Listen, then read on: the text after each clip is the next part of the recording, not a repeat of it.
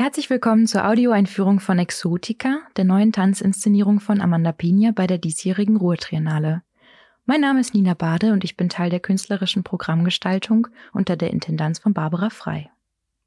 Möglicherweise sagt Ihnen der Name Amanda Pina bereits etwas, denn sie ist zum zweiten Mal zu Gast bei der Ruhrtriennale. Amanda Pina ist eine mexikanisch-chilenisch-österreichische Choreografin, Tänzerin und Kulturarbeiterin. Ihre Arbeit beschäftigt sich mit der Dekolonialisierung von Kunst, wobei sie sich auf die politische und soziale Kraft der Bewegung konzentriert. Ihre Arbeiten versteht sie als zeitgenössische Rituale. Bereits seit mehreren Jahren arbeitet sie an ihrem Langzeitprojekt Endangered Human Movements, aus welchem sie ihre Tanzinszenierung Danza y Frontera bereits 2021 im Rahmen der Ruhrtriennale auf Pakt Zäufer einsehen konnten.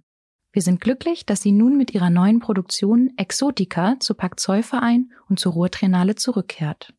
Vorbereitend habe ich mich mit ihrer Dramaturgin, Professor Dr. Nicole Heitzinger, getroffen, um über den Entstehungsprozess von Exotica zu sprechen, über die Personen, die darin erscheinen und über Szenografie, Kostüme und die musikalischen Elemente. Nicole Heitzinger ist Theater- und Tanzwissenschaftlerin, die an der Universität Salzburg arbeitet und neben der Forschung auch als Dramaturgin und Kuratorin tätig ist. Ihr Hauptfokus liegt auf dem Thema der Dekolonialität, welcher sich besonders in ihrem Forschungsprojekt Border Dancing Across Time widerspiegelt. Ein Projekt, welches sich mit TänzerInnen beschäftigt, die nicht Teil des Kanons sind. Bereits im Rahmen von Danza y Frontera arbeitete sie mit Amanda Pina zusammen. Und damit kommen wir zu Exotica. Exotica versteht sich als Hommage an alle vergessenen PerformerInnen of Color, die keinen Platz im Kanon der Tanzgeschichte fanden und erst langsam wiederentdeckt werden. Bereits der Titel der Arbeit spricht es schon an, das Exotische bzw. den Exotismus. Zunächst habe ich sie gefragt, was mit diesen Begrifflichkeiten gemeint ist und vor allem, warum sie problematisch sind. Ja, es ist sozusagen eine Wiederaneignung, ein Reclaim äh, von äh, Exotik in der Moderne, die hier auch in der Inszenierung vorgenommen wird. Historisch gesehen ist es so, dass wir in der Moderne, also in den 1920er und 1930er Jahren des letzten Jahrhunderts, eine Reihe von äh, sehr bekannten Tänzerinnen und Tänzern of Color hatten, ähm, die ähm, eigene Inszenierungen entwarfen, die Stars ihrer Zeit waren, aber die unter diesem Register und das ist tatsächlich so in, dem, in der Presse, in den Medien und auch in den äh, Publikationen der Zeit wo, ähm, gab es ein eigenes Register dafür und das hieß ähm, exotischer Tanz oder der Zirkel des Exotischen. Und das ist, beinhaltet natürlich schon eine Ausschlusskategorie, nämlich Exotik, also von anderswo, nicht kontinentaleuropäisch, das sogenannte, die Faszination für das Fremde, mm, die, die man ähm, in dieser Zeit, in der Zeit ähm, einfach äh, hatte, von auch, auch eine gewisse Faszination für andere Welten.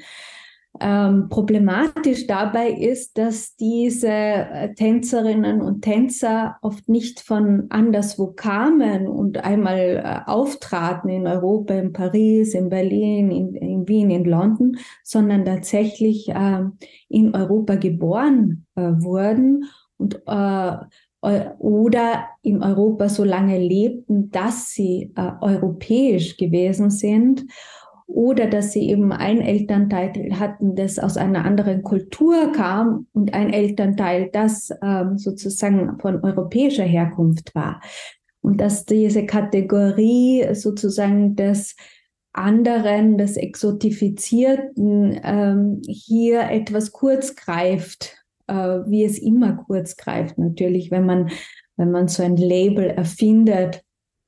Und ähm, aber man hat sozusagen diese Geschichte äh, wiederholt und wiederholt, indem tatsächlich in unserem Kanon, äh, vor allem im kulturellen Gedächtnis Tanz, Namen wie Mary Wigman, Rudolf von Laban, Balanchine etc., das sind bekannte äh, Namen, aber ganz viele dieser äh, Performerinnen und Performer die ähm, wurden nur mehr als Randnotiz ähm, in den Forschungen beleuchtet und auch ähm, bis in jüngster Zeit haben sich wenige ähm, Choreografinnen und Choreografen oder theaterbezogene äh, Arbeiten damit auseinandergesetzt.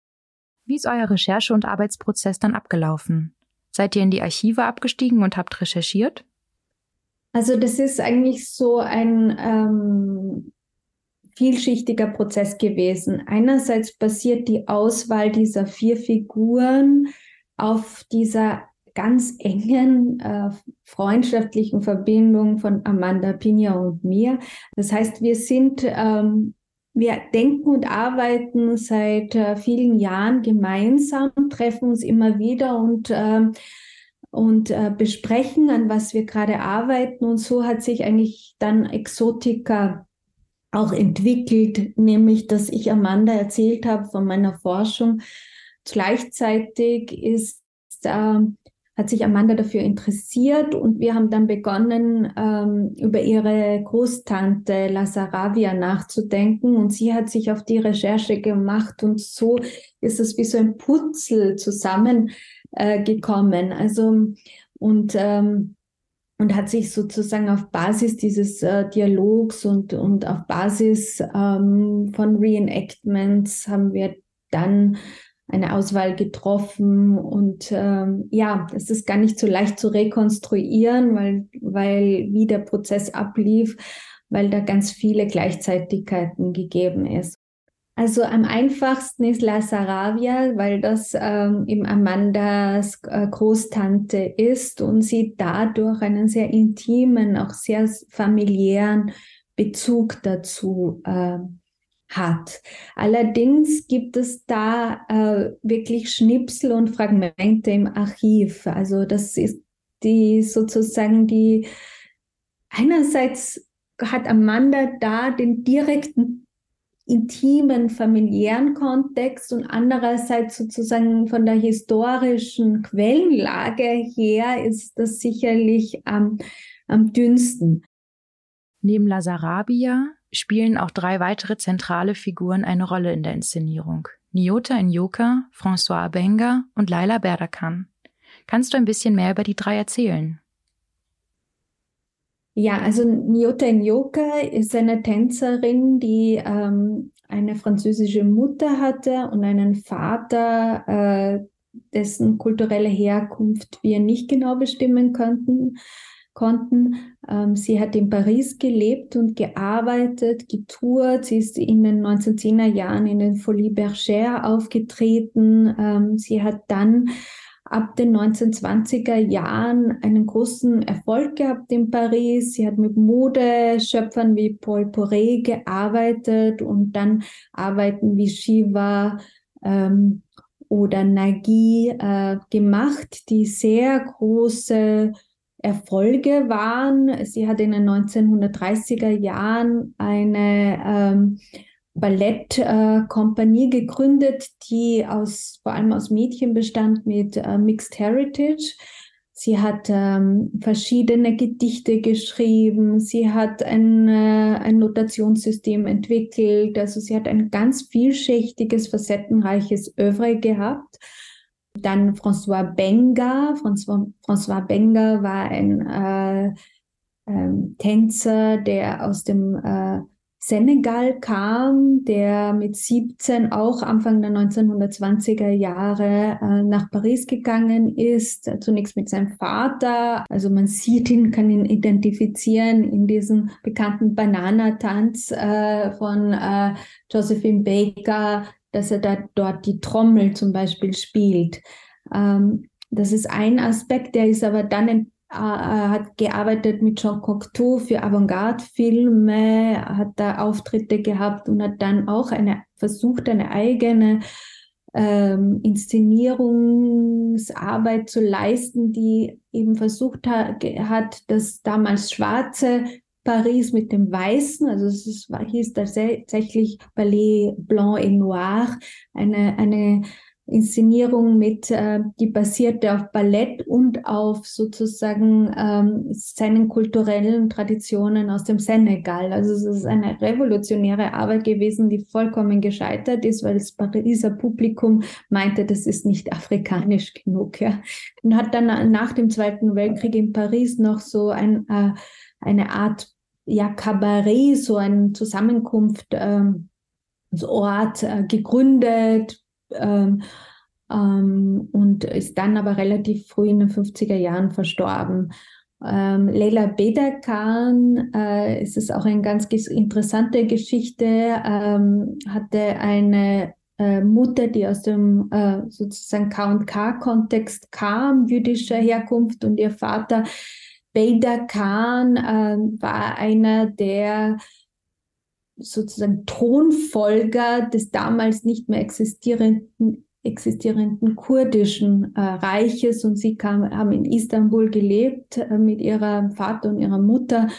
Und ist dann mit ihrer Mutter, also es ist, klingt wie im Film, aber war tatsächlich so an den ägyptischen Harem gekommen. Also die Eltern haben sich getrennt, der Vater wurde dann vermutlich ermordet ähm, auch wegen äh, dieser Konflikte äh, Kurdistan ähm, in dieser Zeit.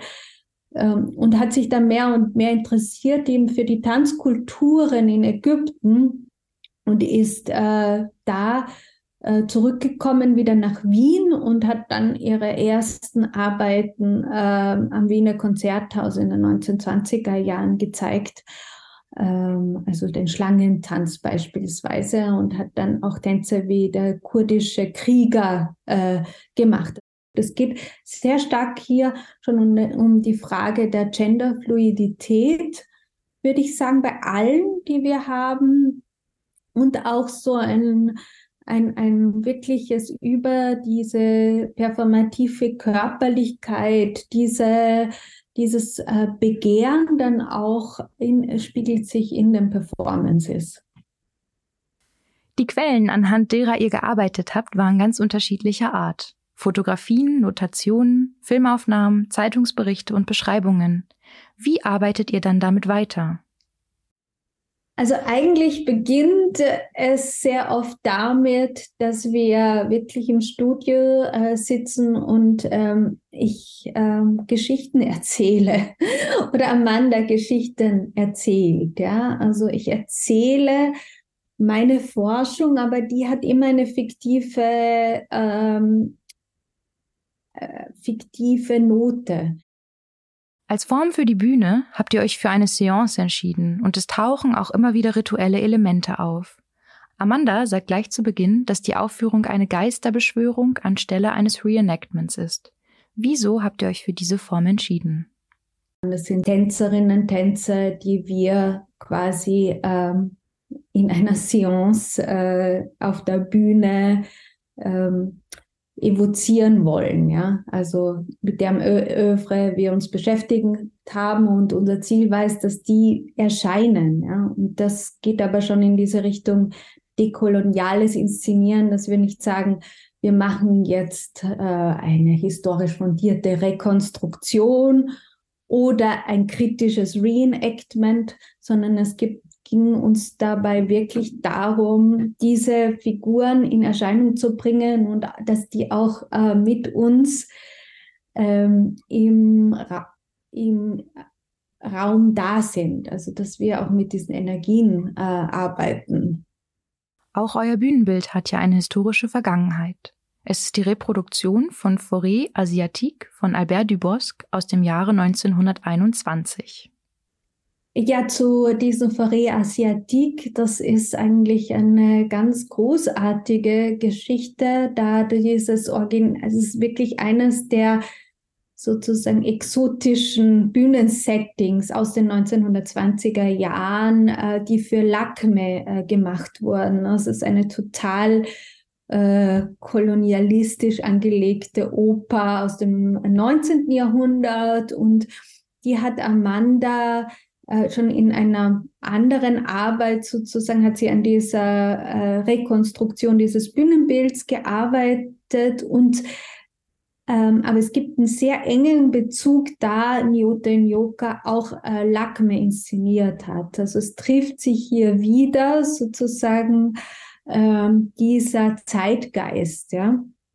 Ähm, und das sind eben, ähm, dass, dass unsere Figuren dort erscheinen können, das äh, ist, ist wirklich phänomenal, wenn man es jetzt mal so sagen äh, möchte ähm, da auch durch die Lichtdramaturgie äh, ganz verschiedene Atmosphären äh, möglich werden. Also es, wir haben sehr, sehr ähm, magische Momente äh, versucht auch da drinnen zu konzipieren in der, in der Inszenierung, ähm, um auch diese, ja, dieses Setting äh, gegenwartsbezogen wieder erfahrbar zu machen.